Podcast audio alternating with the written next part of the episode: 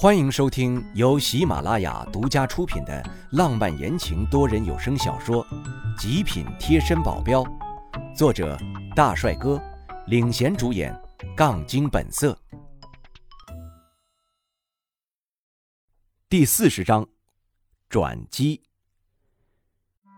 姓袁的也站起来了，小声的说道：“哎呀，大小姐，这飞机都要起飞了，您赶快过去。”他转移视线，你知不知道你很烦？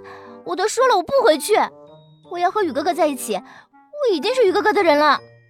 他的语无遮拦让姓袁的吓了一跳，我的心也刺痛了一下，已经是杜宇的人了。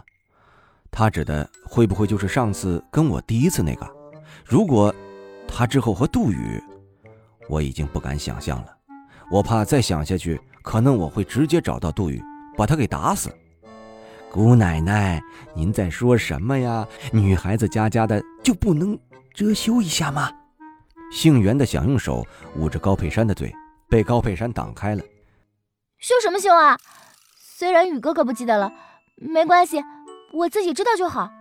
你要是再叫我回去，我就把这件事告诉爷爷奶奶，那你就完蛋了。高佩珊现在就像一个霸道的小流氓。我听到这个，我也放松了下来。应该就是那第一次，要不然也不会说杜宇不记得这件事儿。心情愉悦地看着他们谈话，这时又进来一个人，也是我认识的，那个星火娱乐的总监。看见我之后，他没有意外，走到袁经理面前，低着头：“总经理，我听说林先生过来了，所以有什么事儿吗？”他恢复了之前跟我说话时的态度。啊，是这样的。我们的邻省分公司之前接了一个广告，但是最近到了要拍摄的时候，那个男星被诊断出白血病。他迟疑了一下，说道：“得另找一个人替补上去啊。那边的公司没有人能够胜任，所以问我们这边有没有合适的人选。我想了一下，最合适的就是我，算是听出来了，是我吗？我挑了一下眼角，这算是船到桥头自然直吗？”机会居然主动送到了我的面前，那个总监点了点头，看向脸色不好的袁经理：“什么广告？推了。”他想都不想直接拒绝。总监为难了下，然后凑在他的耳边说了些话，我听不清。而后那个袁经理脸色慢慢变得震惊：“你说的是真的？”总监很认真的点头。袁经理原地走了两圈，低着头。不知道在想些什么，还时不时的看向我，眼中满满都是犹豫。高佩珊也意识到问题好像变得很严重了，站在一旁没有说话。这怎么办呢？良久，他坐在办公椅上沉思了好一会儿，才抬头对我说道：“林先生，您先回去吧，合作的事情我先考虑考虑。”这结果自然是我想看到的，起身笑了笑说道：“好。”等出了星火娱乐的大门，小吴忍不住感叹道：“太神奇了，居然还有这样的峰回路转！董事长，你就是金玉的福星啊！”这还用你说？张太明得意的扬着脖子：“就没有什么事情是我们老大做不到的。”哼！行了，别耍嘴皮子了，先回趟公司。今天姓袁的跟我说了那番话之后，我就有一种强烈的预感。事情可能没有我想象的那么简单。苗雨生出车祸那次，要不是我打电话跟他说苗倩倩不见了，他也不会临时出公司。他一出公司就出事了，这里面肯定有猫腻。是不是有人告密？如果是真的，按公司就有奸细，而且职位还不算低，否则不可能这么迅速就能知道苗雨生的动向。我得回公司查一下。一回到公司，我就带着秘书进到财务部。如果公司出了状况，最可能的就是财务部会有问题。对这些我不是很懂，就要小吴来帮我查看了下。一个下午过去了，把公司最近一个月的财务明细都看了个遍。问题倒是发现不少，但都是一些小钱，比如某某部门的经理扣了一些钱，这也算是正常现象。财务这里没有多大问题，那问题会在哪儿呢？我回到自己办公室，皱着眉看着站在办公桌前的小吴，手指放在桌上，有一下没一下的敲着，气氛挺压抑的，小吴大气都不敢喘一声。你说，有奸细的话，奸细会是谁？小吴拉着脸，董事长，我我不知道。他低着头，很是羞愧的看着自己的鞋。我还是不指望他了。一个刚进来的实习秘书能知道多少？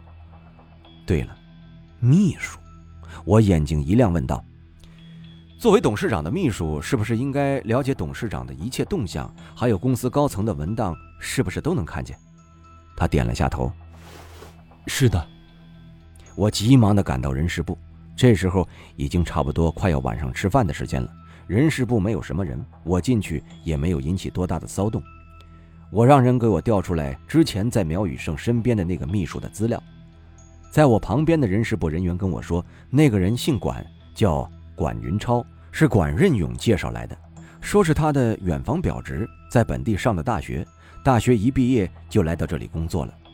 就是因为这层关系，所以关于他的资料，人事部翻都没翻就放了起来。现在我拿出来一看，果然有问题，太过简洁了，上面只有姓名、年龄这些很普通的资料。就算是熟人介绍来的，也不可能拿一个这样的资料来糊弄人呢。唯一的解释就是，这是在故意隐瞒。这个管云超绝对有问题。如果管云超有问题，那个管任勇也绝对有问题。管任勇现在在公司有绝对的号召力，想要扳倒他，是不是难度有点大？而且扳倒他，公司的高层指不定就要瓦解了。他一走，很有可能带走很大一部分人。这样一来，高层的位置就要空了下来。现在唯一的办法就是要做到他们的要求，也就是跟星火娱乐合作，然后把他手里的股份抢过来。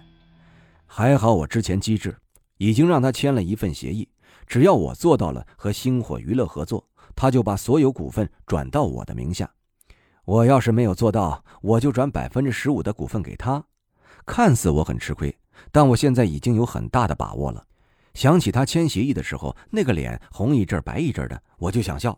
这是在他众目睽睽下答应的事情，他也不能不签。现在只要等星火娱乐那边的消息就好了。说来也是奇怪，怎么会这么好运？好运直接飞到了我的眼前，是谁在幕后帮我了吗？我有强烈的预感是有人在帮我，但我想破脑袋都想不出来是谁。既然想不通，就不想了。反正这是好事不是坏事之后没过两天，星火那边给我打电话了，让我去商讨合作事宜。当时我正在公司吃盒饭，一兴奋，盒饭都被我不小心打掉了。不少管任勇那一派的人斜着眼睛看着我，好像我是个野蛮粗俗的人。他们打心底看不起我。我冷笑一声，走出食堂，叫上了小吴，赶去星火。之后，顺利的让我目瞪口呆。他们说，只要不损害他们的利益，然后让我去拍个广告，我们就可以合作了。我吓了一跳，这完全就是天上掉馅饼的事情啊！但我也没太敢开太大的条件，我怕他们反口了，那就得不偿失了。我把签订好的文件给了杨俊，这些我也不是很懂，他是苗宇胜很信任的人，那也值得我去信任，交给他我也很放心。本来是想马上开个会议来把这件事情公布出去的，想了想，这样还不够。这样虽然能够让管任勇乖乖的离开金域，可这样会让其他的董事感到寒心。怎么说，管任勇在金域也待了很长的时间，我一来就把他弄走了，其他人就算表面上不会说什么，但心里是不会承认我了。我得把管任勇出卖公司的证据找出来，这样也能知道害死苗宇胜的幕后黑手是谁。找证据，可以从管云超那里下手，先得想个办法靠近他。已经查到了，他在公司不远处租了一个单人公寓。